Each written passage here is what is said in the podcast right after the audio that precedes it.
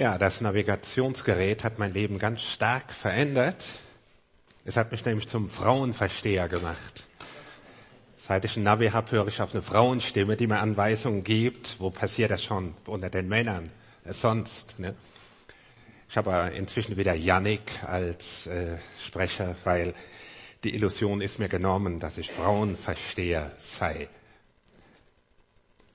Das, was ständig zu uns redet, prägt uns auch. Vielleicht haben wir beim Bibellesen nicht immer den ultimativen Kick, aber wir haben, wir haben eine Prägung durch äh, das, was die Bibel uns äh, äh, heranbringt durch ihre Botschaft. Das ist wichtig und das ist gut zu wissen. Denn manchmal fragen wir uns, warum lese ich die Bibel? Das bringt mir nichts. Ich schaue zum Beispiel jeden Tag äh, die Nachrichten und dadurch, dass ich Nachrichten schaue, weiß ich zum Beispiel, was gegen Reizdarm hilft, Kitschimea oder auf welcher Matratze ich am besten schlafe, die für 199 Euro. Und so, nicht wahr? Werbung prägt uns.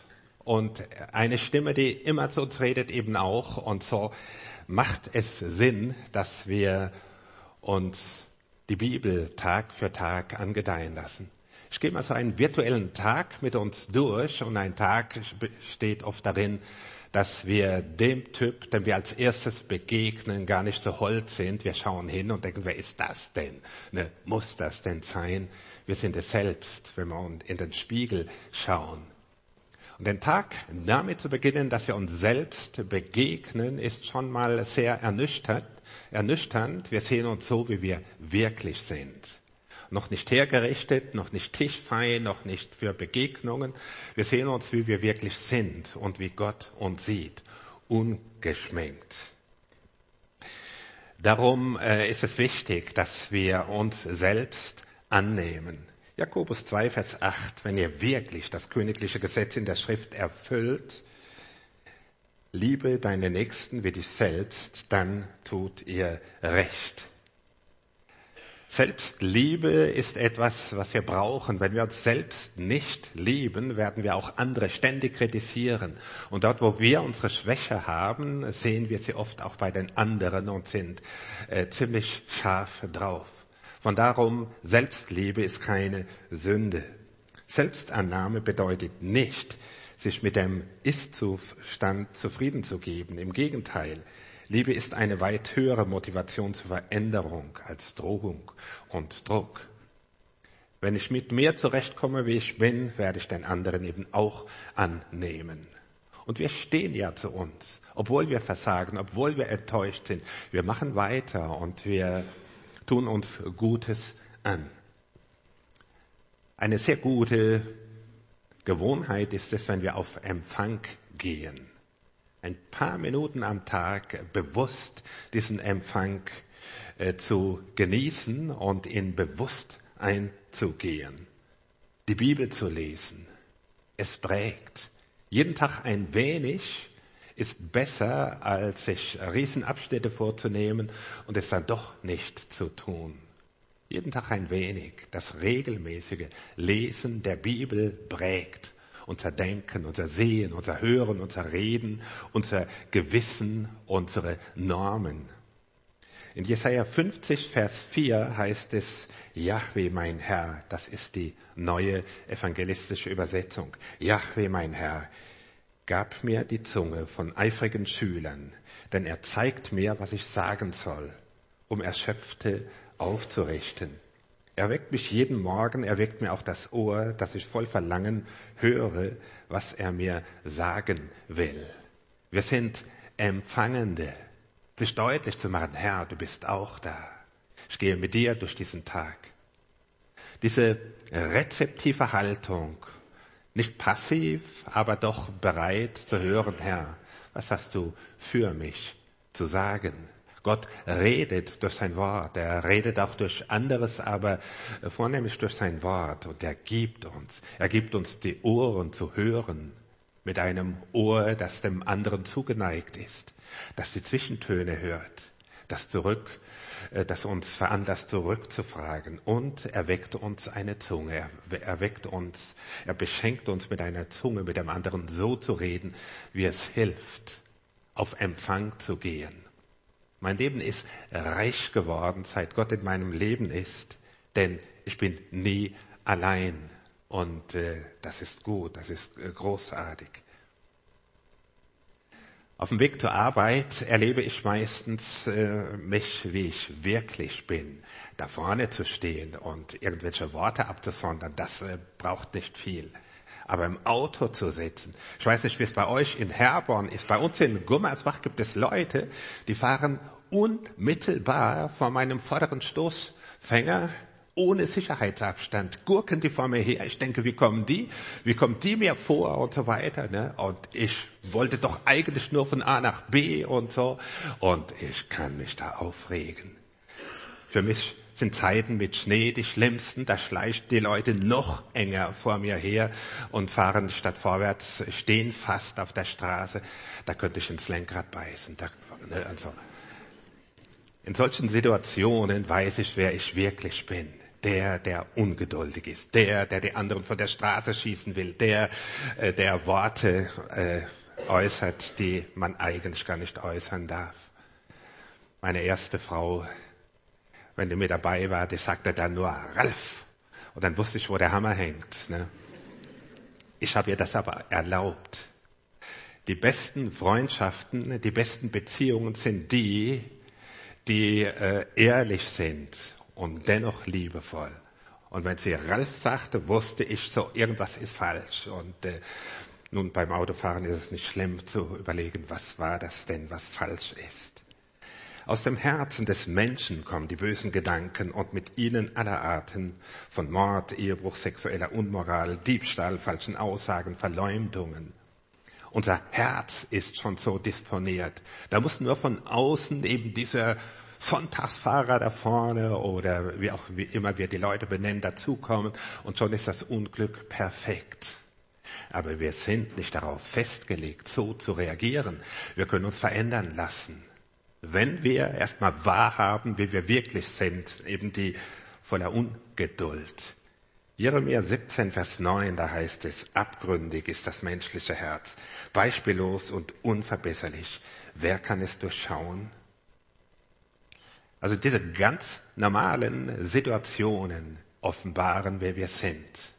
Und nicht, wenn wir im Sonntagsgottesdienst sitzen, unser Sonntagsgesicht aufhaben. Das ist übrigens auch die Chance von Freizeiten, die wir beim Bibellesebund durchführen.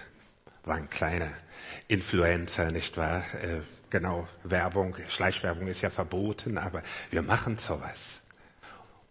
Da sitzt man nicht nur bei der Bibelarbeit zusammen, sondern auch beim äh, Glas Bier oder Mineralwasser, wenn Bier Sünde ist. Und äh, wenn dann, wenn man so locker im Gespräch ist, lernt man den anderen besser kennen. Da hatte ich meinen Gemeindeälteste, der hatte immer die richtigen Antworten in der Bibelstunde. Aber am Abend beim Glas Bier hat er mir erzählt, wie er seinen Autohändler über den Tisch gezogen hat. Ah, dachte ich, das bist du wirklich, ne? Oder auch. So, Genau. Wer bin ich, wenn mich niemand sieht? Kennt Sie das? Sie kommen zur Arbeit, Sie kommen in die Gemeinschaftsküche und wieder steht die Tasse vom Lieblingskollegen da. Das macht er doch nur, um mich zu ärgern und so weiter. Ich habe ihm schon tausendmal gesagt, dass er gefälligst sein, seine Tasse zu spülen hat. Es gibt Situationen, die gibt's immer wieder und immer wieder regen wir uns auf.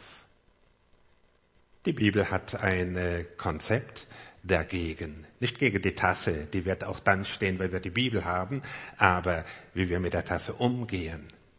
Wir können uns abschminken, dass wir die Leute umerziehen können. Ich hatte eine ledige Kollegin, die dachte immer, sie könnte sich die Leute erziehen. Funktioniert nicht. Und äh, als Vater habe ich mir das auch abgeschminkt. Jetzt, wo meine Kinder erwachsen sind, weiß ich, das funktioniert nicht. Ne? Kolosser 3, Vers 23 sagt, bei allem, was ihr tut, arbeitet von Herzen, als würdet ihr dem Herrn dienen und nicht den Menschen. Ihr wisst ja, dass ihr vom Herrn mit dem himmlischen Erbe belohnt werdet. Ihr dient doch Christus, dem Herrn. nicht dem Kollegen, der immer im Chaos lebt und der Chaos hinterlässt. Ihr dient Christus, dem Herrn. Wie entspannt können wir sein, wenn wir die Tasse abspülen. Wie entspannt können wir sein, wenn wir die Dinge des äh, Alltags gelassen nehmen, ohne ständig zu keifen und äh, unser Recht einzufordern. Wir können einfach dienen und wir können dem Herrn dienen und sagen, Herr, ich tue es. Ich tue es aus Liebe zu dem anderen oder zu dir. Nicht alles, was wir tun, wird äh, direkt äh, veröffentlicht und gesehen, aber der Herr ist da und ihm sind wir verantwortlich. Und es tut gut, entspannt leben zu können. Die Bibel gibt uns Anweisungen für diese ganz normalen Dinge des Tages. Viele denken, die Bibel sei nur da, um unser religiöses Wissen zu vergrößern und beschränken es auf Religion, auf Glaube. Nein, die Bibel die Bibel gibt uns Anweisungen für den Alltag, so wie wir leben können. Und das macht sie so wertvoll und das verändert unser Leben nachhaltig. Oft stehen wir zwischen Loyalität und innerer Verpflichtung. An der Arbeitsstelle oder auch in der Familie. Lüge ich für meine Schwägerin oder betrüge ich für meinen Chef und so. Aus dieser Nummer werden wir nie rauskommen. Wir werden immer wieder herausgefordert. Was tun, wenn mich der Chef zum Lügen anhält? Da haben wir ein Problem. Wir können dem nicht immer entweichen, also überlegen und Herr, was tue ich? In 1. Petrus 2, Vers 12 heißt es, euer Leben muss gerade unter den Menschen, die Gott nicht kennen, einwandfrei sein. Wenn sie euch als böse verleumden, sollen sie eure guten Taten sehen, damit sie zur Einsicht kommen und Gott preisen, wenn er einmal in ihr Leben eingreift. Gerade da, wo wir, wo wir Rückgrat zeigen, gerade da, wo wir dazu stehen, wo unsere Normen äh, sich festmachen, nämlich an der Bibel, werden wir Achtung erlangen. In meinem ersten Beruf war ich ja Polizeibeamter und äh, die wussten alle, wer ich bin. Ich hatte mal das merkwürdige Erlebnis, dass über Funk ich persönlich angesprochen wurde, da die Alliierten uns Deutschen Frequenzen zugeordnet haben, die jedermann abhören kann, wenn er ein bisschen geschickt ist, wurde ich verdeckt angesprochen. Da kam aus dem Funk Einsatzleitstelle an Jesus Christus. Ich habe gedacht, mir fallen die Ohren ab. Dachte mal sehen, wer sich meldet. Niemand. Je, Einsatzleitstelle an Jesus Christus, mein Vorgesetzter, hat mir einen Ellenbogen in die Seite gerammt. Du bist dran. Bin ich dran und sagte, hier Jesus Christus. Und äh, habe dann irgendeine Anweisung bekommen, die ich im Inhalt vergessen habe. Ich weiß nur, dass ich ein paar Tage später von der Außenstelle zur, zum Präsidium kam. Ein Kollege kam mir entgegen und sagte, hey, sag mal, bist du Jesus Christus? Ich bin es. Äh, er sagte, wehr dich doch, das brauchst du dir doch nicht gefallen zu lassen. Nein, nein, ich, lass mal, lass mal gut sein. Ne, was Besseres konnte mir nicht passieren. Die haben mich nicht alle gemocht, aber sie haben mich geachtet oder wussten, dass mit mir eben äh, nicht alles drin ist, was für sie selbstverständlich war. Wir werden nicht immer so gut aus der Nummer rauskommen, aber mit einem guten Gewissen lässt es sich besser leben. Und äh, ich bin sehr dankbar äh, für die, für alles, wo es mir gelungen ist. Es gelingt nicht immer, auch da müssen wir mit umgehen können. Aus der Kraft leben, die Gottes Geist schenkt, ist überhaupt nicht einfach, weil wir oft ganz anders gestrickt sind. Da ruft man wieder die Mutter oder die Schwiegermutter an. Die nervt absolut.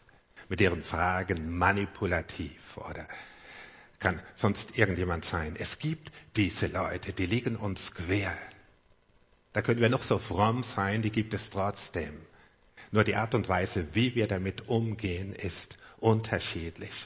Ich sage immer, die die, der, der liebste Nachbar und der liebste Verwandte ist der, der weit weg wohnt. Ne? Die können wir mit Haut und Haaren lieben. Aber die, die unmittelbar einem auf der Pelle sitzen, nee, das geht ja gar nicht. Ne? Es ist so.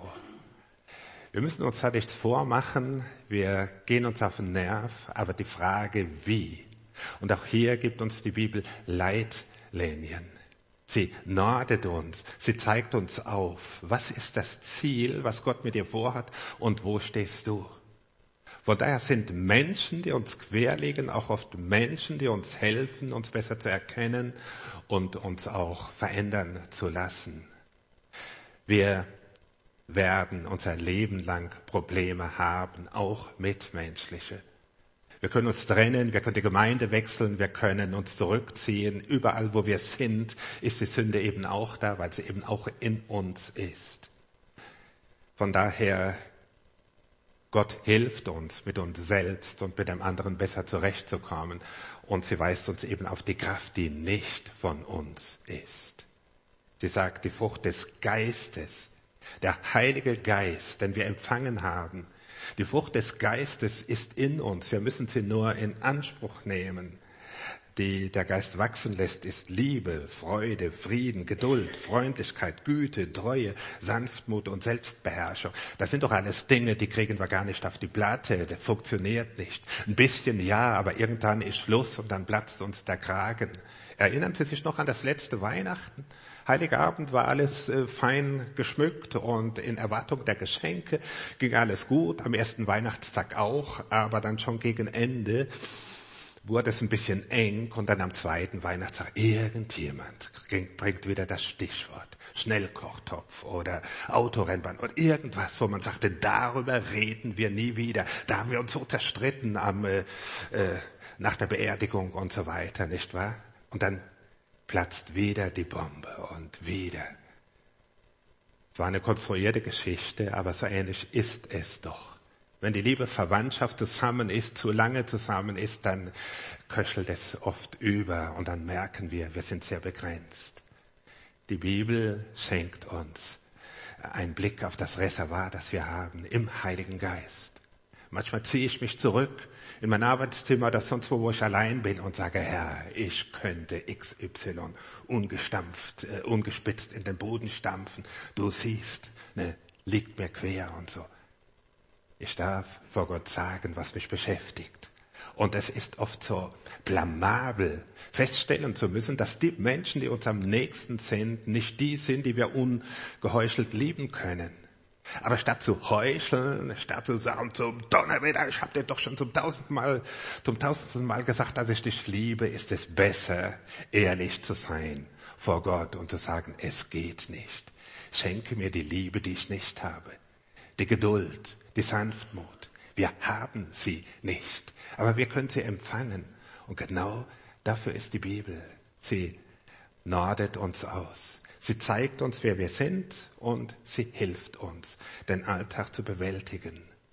Bibellesen ist keine evangelikale Pflicht, die man zu tun hat, um richtig dazustehen, sondern es ist ein Navigationsgerät für unser inneres Leben.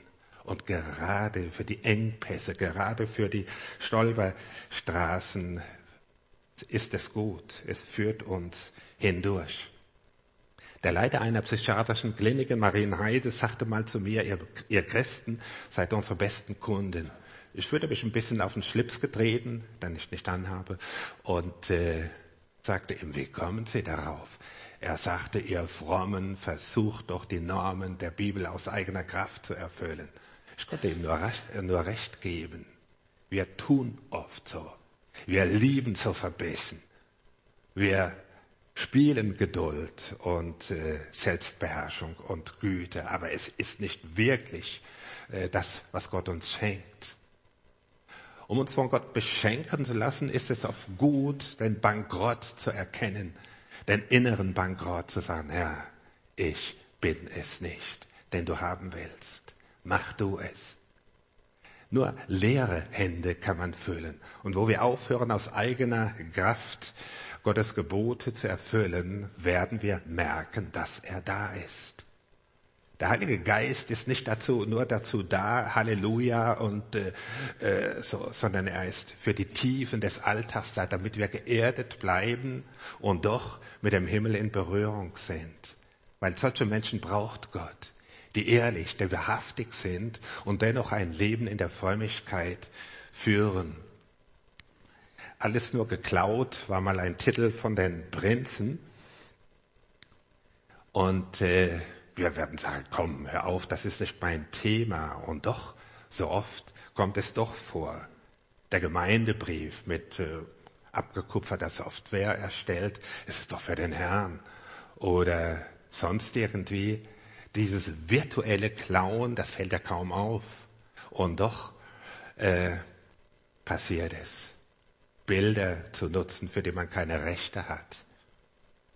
Petrus sagte, 1. Petrus 4, Vers 14, wenn ihr beschimpft werdet, weil ihr zu Christus gehört, seid ihr glücklich zu nennen, denn dann ruht der Geist der Herrlichkeit Gottes auf euch.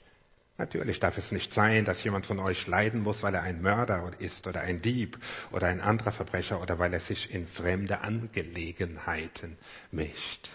Wenn, dann ist es gut, wenn es zu Unrecht ist, wenn sie euch beschimpfen. Ich habe schon so oft gegen meinen eigenen Vorteil entschieden und äh, mich entschieden, eben nicht zu klauen. Als meine jüngste Tochter ihre Ausbildung macht zu Grafik und Design, da kam sie nach Hause mit Adobe äh, Photoshop auf ihrem Rechner und alles, was dazugehört. Oh, wo hast du das her? Und sie erzählte, dass der Leiter des Kurses die Software vorne hinlegte und ihnen erlaubte, sie zu äh, abzukupfern. Wir sagten, das geht gar nicht. Alle haben das doch gemacht. Ne? Das, es ist so leicht, Dinge zu klauen und Dinge mitgehen zu lassen, die, wo, wo es niemand merkt. Wir haben es uns 800 Euro kosten lassen, um diese Sache auszugleichen. Wir bestanden darauf, dass diese Software gelöscht wird und dass sie sich kauft. 800 Euro ist kein Pappenstiel, aber manchmal kostet uns Glaube etwas. Zu denken, dass Glaube etwas ist zwischen Jesus und mir und nichts mit der Welt und nichts mit den Dingen des Alltags zu tun hat, hat ist Illusion. Glaube muss verankert sein in dem, was wir denken, was wir vertreten und was wir sagen und tun. Christsein ist ganz heilig und erweist sich gerade in diesen Dingen. Und wir werden nicht immer eine gute Schnitte machen. Manchmal müssen wir richtig Geld hinlegen. Aber wir werden nicht ärmer. Ich war ganz jung Christ, da bin ich mal in eine, die Gebetsgemeinschaft von, äh, von Mädchen gekommen, die waren zwischen zehn und zwölf. Deren Ehrlichkeit war so frappierend, dass ich den Wunsch hatte, wie diese Mädchen ehrlich, aufrichtig zu werden. Die Konsequenz war, dass ich meine Autoversicherung anschrieb und gestand, dass ich sie betrogen habe. Ich habe zwei leichtere Unfälle zu einem gemacht, hatten geldwerten Vorteil und fühlte mich richtig schlau. Das Gewissen, das Gott anrührt, orientiert sich nicht an Schlau, sondern an Reinheit, an Heiligkeit. Ich habe das Geld zurückbezahlt und habe daraus gelernt, Geld bedeutet mir gar nichts gegen ein schlechtes Gewissen. Ein gutes Gewissen ist besser. Es ist so grandios, äh, ehrlich sein zu dürfen. Gott hat mich zur Ehrlichkeit befreit. Und dazu ist die Bibel da. Sie prägt uns. Sie gibt uns einfach einen anderen Anhaltspunkt. Gott ist so unendlich äh, praktisch. Er ist so unendlich gütig, dass er unseren Alltag verändert und nicht nur unsere theologische Meinung. Die Bibel weist uns an, einen missionarischen Arbeit, äh, Lebensstil zu haben. Nicht jeder von uns muss auf der Straße irgendwelche Traktate verteilen oder wildfremde Leute in der Fußgängerzone ansprechen. Äh, wie steht's mit deinem Glauben und so? Das sind keine kulturrelevanten Dinge.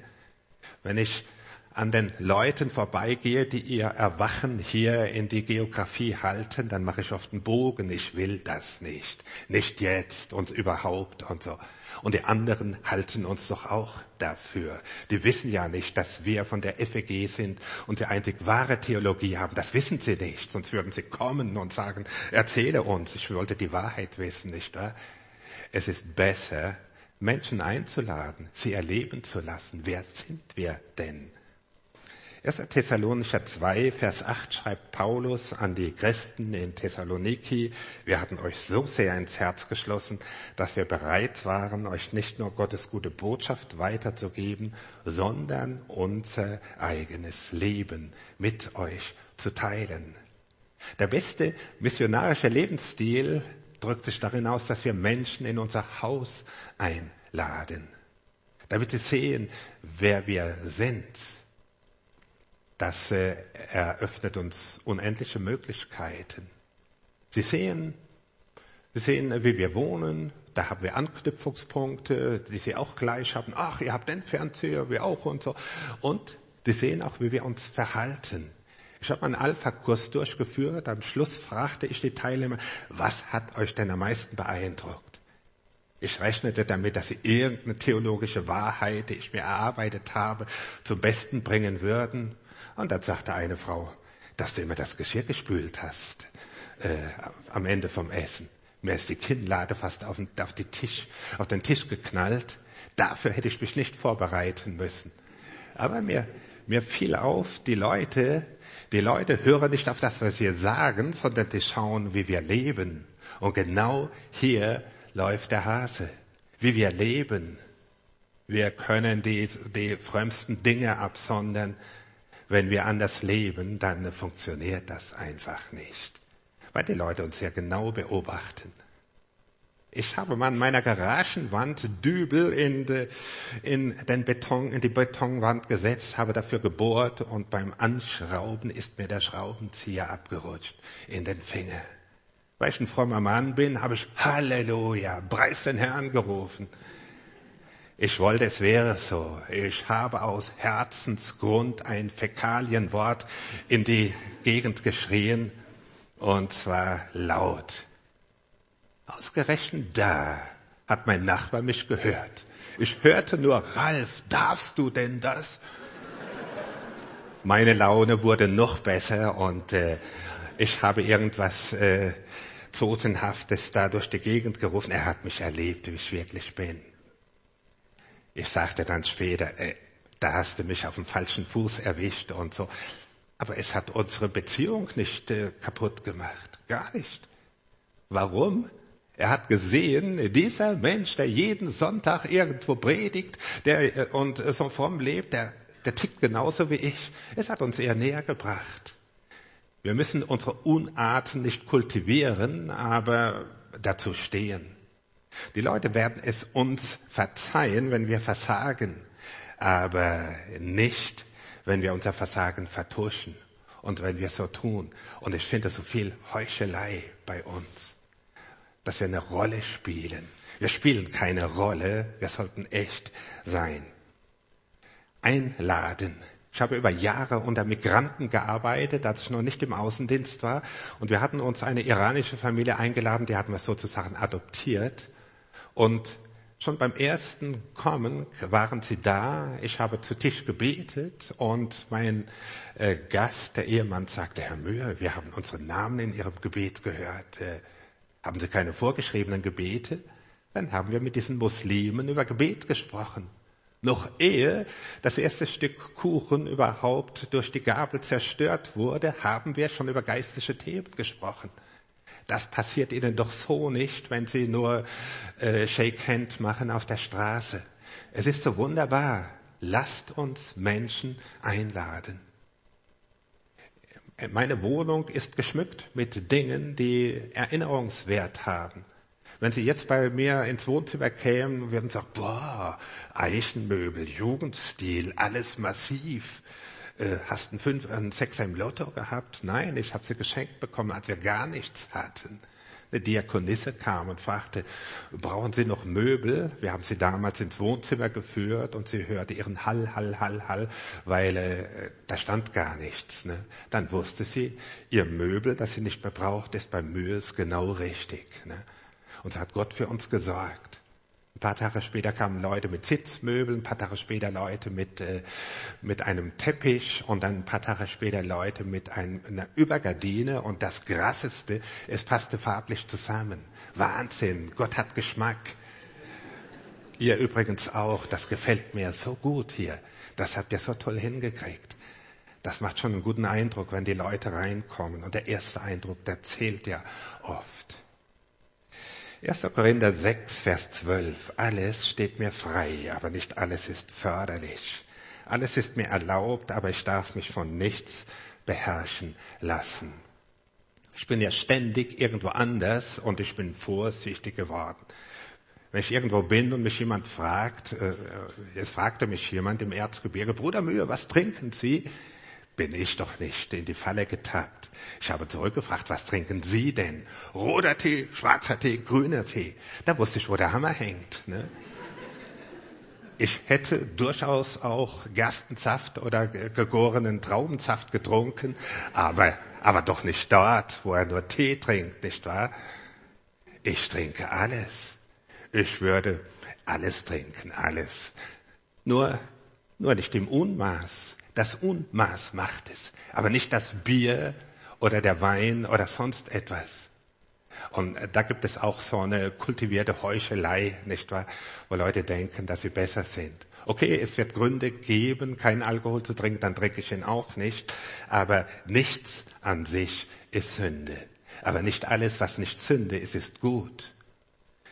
Ich war kürzlich im Kino mit meiner Frau mit meiner ersten Frau war ich äh, nur einmal im Kino, nämlich bei den Zehn Geboten und davor nur einmal bei Frau Holle. Kennt sie vielleicht noch, ne?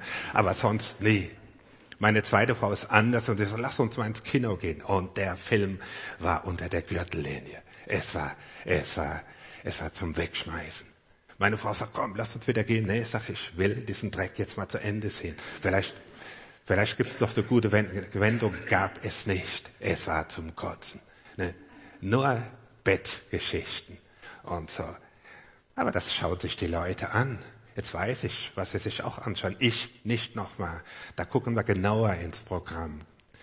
Es ist uns alles erlaubt, aber nicht alles ist zum Guten. Die Frage sollten wir aber für uns klären, nicht für den anderen. Das sind wir ja auch groß, anderen Vorschriften zu machen. Ich komme ja in jeglicher Art von Gemeinde, überall. Manchmal nur einmal, bei anderen öfter, aber ich bemerke oft, dass Leute für andere Entscheidungen treffen, was sie zu tun und zu lassen haben. Es ist besser, vor der eigenen Tür zu kehren, weil wir für uns verantwortlich sind, nicht für den anderen. Es ist nicht verkehrt, Dinge anzumerken, aber dem anderen Vorschriften zu machen, ist eine typische Untugend unter Christen. Das sollten wir lassen. Augustinus sagte die befreienden Worte in notwendigen Dingen die Einheit, in fraglichen Dingen die Freiheit, in allem die Liebe. Wenn wir uns daran halten, haben wir ein gutes Maß. Aber grundsätzlich, wir sind zur Freiheit befreit. Und die dürfen wir nutzen. Wir leben Evangelium und Evangelium heißt gute Nachricht und nicht Spaßverderber oder ständig reingrätschen, was man darf und was nicht, sondern wir dürfen grundsätzlich alles. Die Frage ist, kann der Herr mitgehen? Wird er sich wohl oder wird er sich wohlfühlen? So, das sagt uns unser Gewissen oft auch schon, was Sache ist. Wir sind auch zur Großzügigkeit befreit. Denkt daran, wer sparsam sät, wird auch sparsam ernten, sagt Paulus. Wer reichlich sät, wird auch reichlich ernten. Jeder gebe so viel, wie er sich im Herzen vorgenommen hat, nicht mit Verdruss oder aus Zwang. Gott liebt fröhliche Geber und er hat die Macht, alle Gaben über euch auszuschütten, so dass ihr nicht nur jederzeit genug für euch selbst habt, sondern auch noch anderen reichlich Gutes tun könnt. Auch das ist etwas Großartiges. Ich habe mal über Geld gearbeitet und mir ist aufgefallen, dass Gott sein Volk Israel mit Gold und Silber und Schmuck versorgte, bevor es aus Ägypten in die Wüste zog. Gott hätte ja sagen können, ey, in der Wüste gibt es eh äh, kein, kein Aldi, kein Rewe und kein Saturn. Ihr braucht gar kein Geld. Ich versorge euch. Ihr bekommt Brot vom Himmel und Wasser aus dem Feld. Mehr braucht ihr nicht. Eure Klamotten zerschleißen nicht. Nein, er sagte, nimmt euch, die Ägypter werden euch gerne geben, denn das, was ihr als Sklaven umsonst tat, werden sie euch ausbezahlen. Ich habe ihre Herzen bewegt. Er wollte, dass sie was haben in der Hand, Gold und Silber und Schmuck. Es ist so schön zu haben, weil es uns befreit zum Geben. Und hier liegt Segen drauf. Mein Sohn, ähm, hat mal einem Ehepaar, die fragten, äh, was soll ich denn geben? Er sagt, ach, richtet euch mal nach dem Zehnten, ihr könnt doch anders halten. Und sie fragten zurück, brutto oder netto? Und er sagte, kommt darauf an, ob ihr den Segen brutto oder netto haben wollt. Ne? Das liegt bei euch. Hm. Ja. Ich habe gemerkt, geben macht uns nicht arm.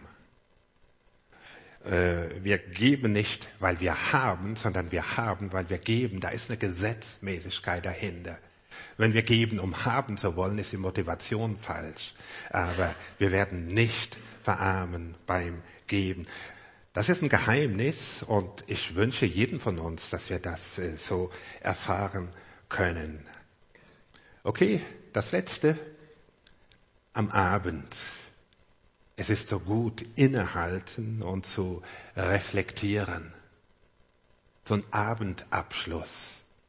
Ich habe von den äh, Christen, die Klöster gegründet haben, gelernt.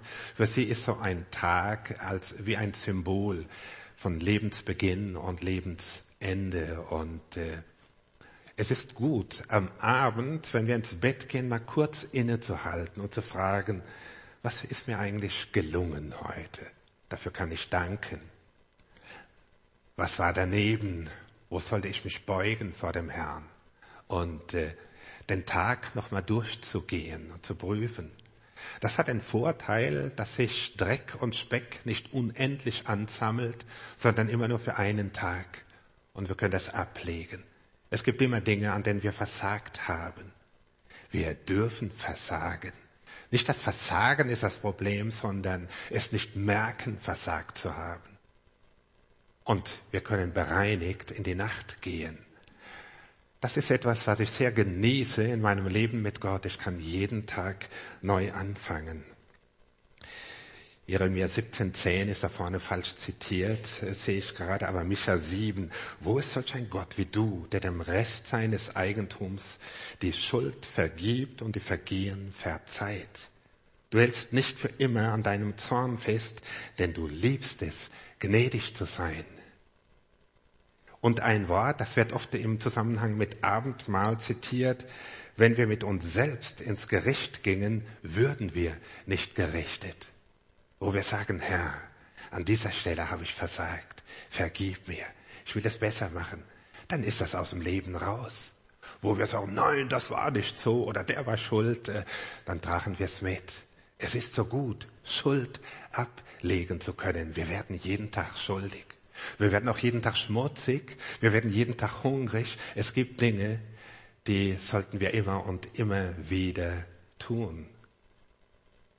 Ich habe es als Befreiung empfunden, damit ich äh, jederzeit vor dem Herrn stehen kann. Ich habe das übrigens auch mit meiner ersten Frau getan. Wir haben das letzte Silvester allein zu zweit gefeiert. Wir haben zurückgeblickt, 42 Jahre Ehe haben überlegt, was ist uns gelungen und was war weniger gut. Das gab es auch. Es gab auch Krisen und so. Und wir haben nochmal ehrlich reflektiert und es vor den Herrn gebracht. Es tat so gut, vorbereitet am Abend des Lebens die Dinge zurücklegen zu können. Ich habe auch später meine Frau öfter dabei ertappt, wie sie im Bett betete und sagte, Herr, es tut mir leid oder da habe ich versagt. Ich fand das großartig. Da war ein Mensch, der sich auf die Ewigkeit vorbereitet hat. Das ist mir auch zum Vorbild geworden. denn keiner von uns weiß, wie lange wir noch leben.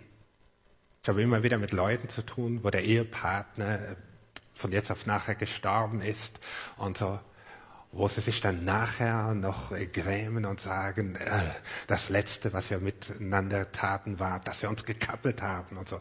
Das kann so unendlich auf dem Gewissen liegen. Wir können die Zeit nicht zurückdrehen, in der wir unsere Kinder erzogen haben, wo wir natürlich Fehler gemacht haben oder wo wir dem Ehepartner, dem Freund, dem Bruder oder den Menschen in unserer Nähe irgendwo verletzt haben. Aber wir können um Vergebung bitten. Wir können Dinge in Ordnung bringen. Und die Bibel hält uns an dazu.